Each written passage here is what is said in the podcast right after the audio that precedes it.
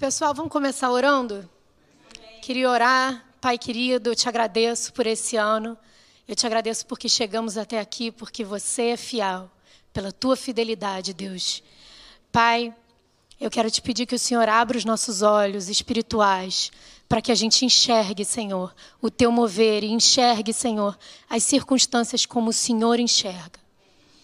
Transforma as nossas vidas, Senhor, nessa manhã Transforma as nossas vidas, Senhor. Ano que vem, que a gente possa se tornar mais parecido contigo, Senhor. Em nome de Jesus. Amém. Amém. Você sabe, é, Timóteo e Rene são muito generosos e me convidam de vez em quando para compartilhar uma palavra aqui. E ano passado eles me chamaram para falar a palavra de Natal, os dois domingos anteriores ao Natal. E eu não sei se você estava lá em Ipanema, na, na segunda mensagem, é, a gente terminou o louvor com, de um jeito diferente. Se você não é da igreja, se você não sabe como é que funciona um culto, a gente termina geralmente com um louvor igual começou aqui agora, né? A gente termina com louvor, com esse momento de adoração a Deus. E Deus tinha colocado uma impressão no meu coração de que a gente tinha que terminar de um jeito diferente. E então eu escolhi que a gente, em vez de cantar a última música, que a gente ouvisse uma música clássica de Bach que chama Jesus, a Alegria dos Homens. E a gente colocou aquela música e fez uma oração final. E aquela. E eu escolhi essa música, na verdade, porque ela é totalmente diferente do que a gente faz na igreja hoje. E porque eu estava sentindo no meu espírito que Deus estava convidando a gente a descobrir novas formas de adoração, e novas formas de louvor a Ele e novas formas de buscar Ele, buscá-lo de um jeito diferente. E foi assim que a gente terminou aquele culto, ano passado, um ano atrás. E aí, ok, terminou o culto, culto da manhã, culto da noite, voltei para casa, botei minha filha menor para dormir, minha filha mais velha tinha ido dormir na casa do avô, botei o pijama, deitei na cama, meu pai me liga. Alô, filha? Oi? A Manu, que é a minha filha mais velha, caiu da cama e acho que quebrou o braço. Véspera de Natal, gente. Véspera de Natal. Eu falei, sério, pai? Sério. Resultado.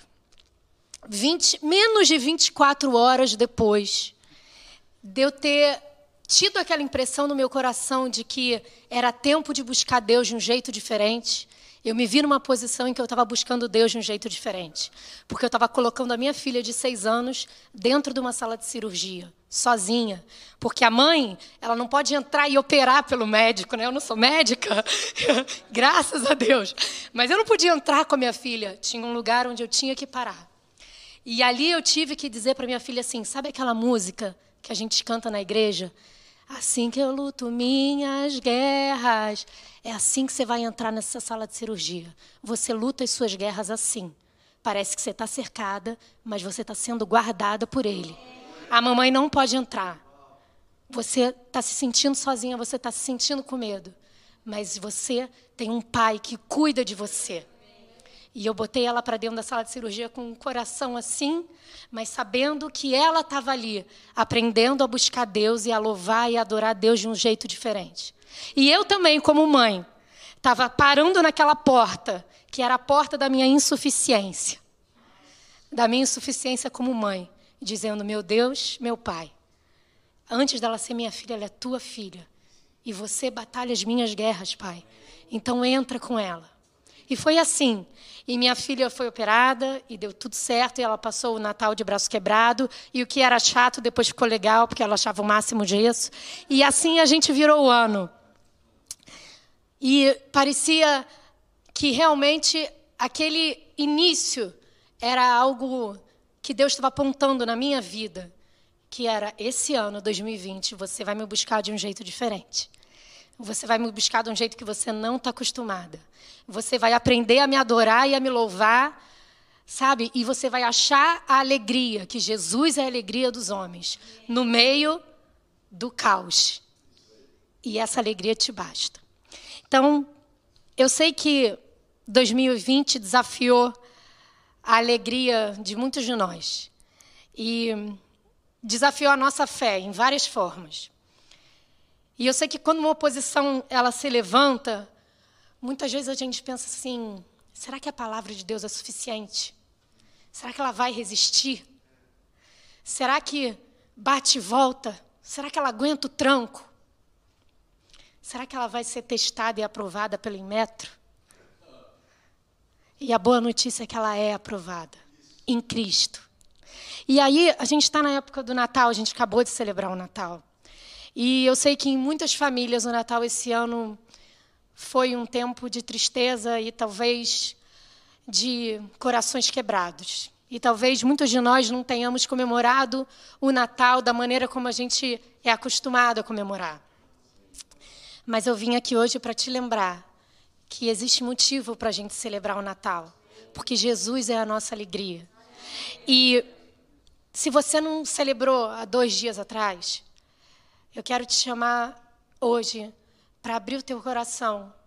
E você sabe, Deus ele ele tem vários motivos para a gente celebrar quem Ele é porque ele é generoso, porque ele é lindo, porque ele é amoroso, porque ele é um pai que perdoa, porque a misericórdia dele não tem fim, porque tudo que é lindo, que existe, foi feito por ele. Mas se você hoje está aí na sua casa, tão quebrado que você não tem nenhum fôlego para louvar nada disso e agradecer a Deus e buscar a Deus por nada disso, eu quero que você foque numa coisa só. Você pode agradecer a Deus e buscar a Deus e adorar a Deus porque Ele veio. Ele veio. E isso basta e faz toda a diferença. Você sabe, a gente aqui passou o Natal e o Natal é essa história que a gente vê no presépio e que ela chega a ser batida, mas ela está ela é grávida de significado, ela é grávida da verdade profunda e absoluta do amor do nosso Pai. Maria ficou grávida do próprio Deus. Ela disse sim, ela cooperou com o plano. E José também não deixou Maria e disse sim para esse plano. E mas hoje eu queria focar em dois versículos sobre o Natal. O primeiro deles é assim, está lá em João 1, 14, que diz assim: Aquele que é a palavra tornou-se carne e viveu entre nós. Nós vimos a sua glória, a glória como do unigênito vindo do Pai, cheio de graça e de verdade. E outro versículo, Mateus 1, 22, diz assim: A virgem ficará grávida e dará à luz um filho, que se chamará Emanuel, Deus conosco. Você pode hoje, da sua casa, abrir sua boca para adorar a Deus, porque Ele é o Deus Emanuel. Ele é o Deus conosco. Ele veio. E você sabe, a gente.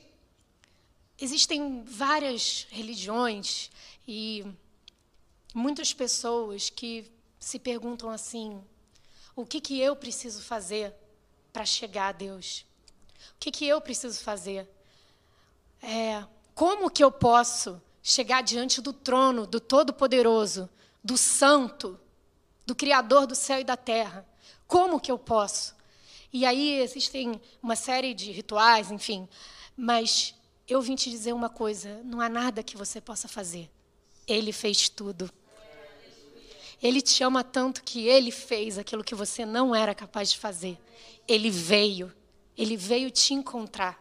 Que nem aquela música que a gente canta. É sozinho eu não consigo andar, ele vem me encontrar, ele vem te encontrar no meio dessa história, no meio da pandemia, ele veio te encontrar. Ele chegou primeiro por amor a você e a mim. O que você tem agora a fazer é aceitar Cristo, aceitar essa salvação, aceitar esse amor, entender que Ele fechou, Ele abriu o caminho, Ele fechou esse intervalo, essa distância que separava a gente do Pai, da comunhão perfeita com o Pai. Ele abriu o caminho para que a gente pudesse se chegar. E você sabe, eu, outro dia eu estava vendo uma pregação e um pastor é, deu uma imagem que eu achei assim excelente, eu trouxe para vocês. Pensa no fato de Jesus ter vindo. Vamos fazer a seguinte analogia. Finge que você está no seu prédio, você mora num prédio, e aí você está na sua janela e você começa a ouvir gritos lá de baixo na rua, alguém sendo assaltado. Alguém está sendo assaltado com uma faca. E aí começa a gritar: socorro, socorro, socorro. E talvez você, do seu apartamento, você olha aquela cena e você fica com medo e você fecha a janela e você fala: isso não tem nada a ver comigo, eu não vou descer. Eu, sabe, eu esse grito de socorro, se eu for lá para baixo, eu posso me tornar vítima também. Então vou fechar a janela. Mas esse não é o nosso pai. Nosso pai ouviu o nosso grito de socorro, ouviu o nosso clamor e ele desceu para nos salvar, para nos resgatar. Você é tão precioso, tão preciosa, que você tem tanto valor que ele desceu para te salvar e morrer no seu lugar. O Natal é uma missão de resgate. O Natal é sobre um Deus que veio resgatar as suas ovelhas, os seus filhos. Ele deu para a gente a prova definitiva de amor, a própria vida. E isso basta. E isso hoje é motivo para você se apegar e falar: eu posso adorar o meu Deus no meio de 2000, no fim de 2020, olhando para 2021, eu posso adorar o meu Deus porque ele veio me resgatar. Ele ouviu o meu clamor, o meu socorro.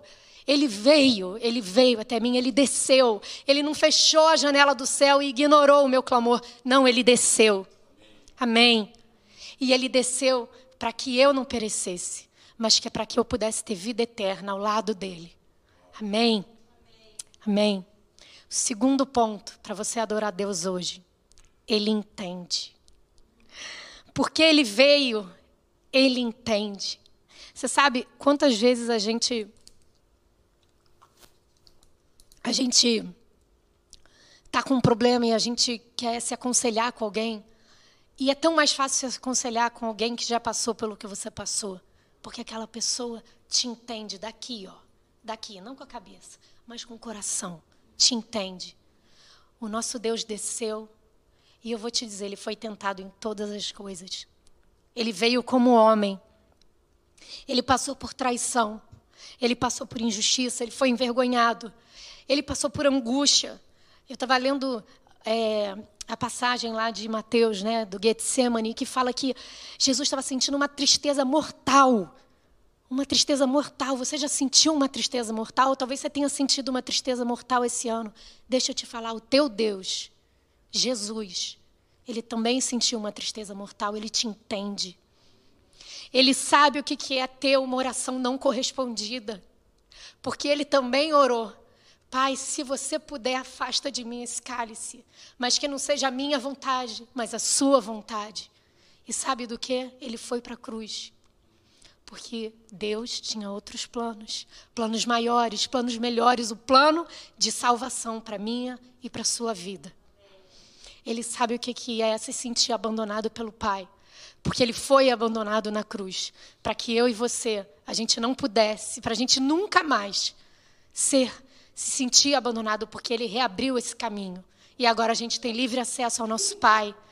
A gente pode chamar ele de Pai, porque ele é o Filho e ele nos tornou parte dessa família. Ele nos entende, ele é o conselheiro perfeito. Se o seu coração hoje está quebrado, eu quero te dizer: Jesus é o conselheiro perfeito. Ele sabe te consolar. O Espírito Santo sabe te consolar. Ele é a paz que você precisa, ele é a paz que excede todo entendimento. Ele é a paz que você precisa aqui, ó, a presença de Deus aqui, não aqui. Porque aqui não faz sentido, mas aqui a presença de Deus faz toda a diferença. E ele resolveu não só descer, como vir habitar em nós. Jesus, obrigada. Uau, isso é lindo demais. É motivo para adorar. E você sabe, a palavra se fez carne. O que, que é a palavra? Você sabe, a gente só conhece alguém através da palavra. Você, às vezes você está indo para o trabalho e aí dá de cara com alguém no metrô várias vezes. Isso me acontece, né? Você encontra a pessoa no metrô, aquela pessoa é quase sua amiga, só que você nunca ouviu a pessoa falar. Mas você sabe quem é. Você sabe a roupa que ela veste, você sabe que ela toma mate antes de entrar no metrô, você sabe os hábitos. Mas você nunca ouviu ela falar. Você só conhece aquela pessoa quando ela fala e você se relaciona. E a palavra de alguém revela quem ela é. As palavras ela tem, elas têm intenção e elas revelam o coração de quem está falando. E a palavra de Deus se fez carne em Cristo. Então, para você conhecer o Pai e saber o que, que é que Ele quer dizer, olha para Jesus. Porque Ele é a, a descrição perfeita, Ele é a personificação da palavra, do Pai. Por isso que Ele é o único caminho. Por isso que Ele é o caminho, a verdade e a vida. Porque Ele é a palavra feita carne. Entendeu? Jesus é a palavra feita carne. Ele é a revelação definitiva de quem Deus é. E por isso a gente pode louvar o nosso Deus, adorar e buscar Ele de todo o nosso coração. E por fim, a terceira coisa, para te lembrar: o nosso Deus triunfou. A gente não pode esquecer que essa história não terminou na morte, ela não terminou na cruz. Parecia que ela estava terminando na cruz. Parecia que o Messias, ele foi crucificado e durante alguns dias a sensação, a angústia era: como assim o Salvador, o rei, o Messias, ele morreu. Só que a história não terminou aí. Jesus ressuscitou. E porque ele ressuscitou hoje, nós temos a esperança viva você sabe, o céu, ele não é uma figura de linguagem. Assim, ele não é uma. Ai, o céu. Não, ele é real. O reino de Deus é real. Ele não pode ser derrotado e ele não tem fim. E é por isso eu quero te dizer duas coisas sobre a morte. Duas coisas sobre a morte. A primeira está em João 11, 25. Jesus disse: Aquele que crê em mim, ainda que esteja morto, viverá. O céu é real. A segunda, 1 Coríntios 15, 55. Porque nós estamos em Cristo, nós podemos olhar para a morte e dizer: Onde está a morte, a tua vitória? O Rei ressuscitou e nós vamos ressuscitar com Ele. E eu quero te dizer uma coisa: se você ainda está aqui no fim de 2020 e você ainda não foi para o céu, Se você ainda não foi, eu vou te dizer porque Deus tem um propósito para você. Ele não terminou aquilo que ele tem para fazer em você, através de você. Não acabou essa história. Você pode confiar no Deus poderoso. Você sabe, outro dia eu recebi na internet essas coisas que pipocam na nossa timeline. Eram cicatrizes que as pessoas pegaram e transformaram em tatuagem. Fizeram um desenho por cima. E, e, tinha uma, uma mais maravilhosa que a outra, depois de dar um Google. E eu fiquei pensando, Deus está fazendo isso. Deus está transformando as cicatrizes de 2020 em tatuagens, em novas histórias, em coisas mais belas, em coisas que vão fazer a gente progredir, patamares mais altos. É isso que Deus, Deus, Deus tem para nós em 2021. É por isso que a gente busca Ele de jeito novo, de um jeito novo, porque Ele reina sobre todas as coisas. Ele não perdeu o governo. Sabe, a sua vida não está desgovernada. Existe um Pai de amor. Obrigada, Pai. Eu queria terminar aqui pedindo para a gente fazer uma confissão de fé. Juntos aqui.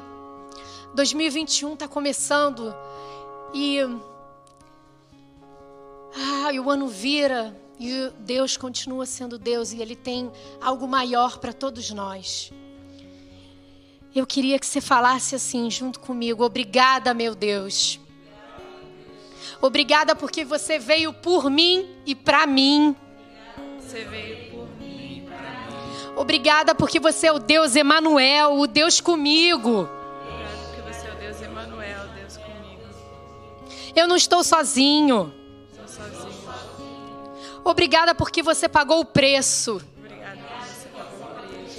E hoje eu faço parte da família. Eu tenho valor. Eu sou um filho amado. Eu pertenço ao Pai. Ele me ama desde sempre. E para sempre. Jesus venceu. E eu sou mais que vencedor em Cristo Jesus. Aleluia, aleluia, glória a Deus. Que Deus te abençoe e que em 2021 você experimente mais do amor dele. Em nome de Jesus.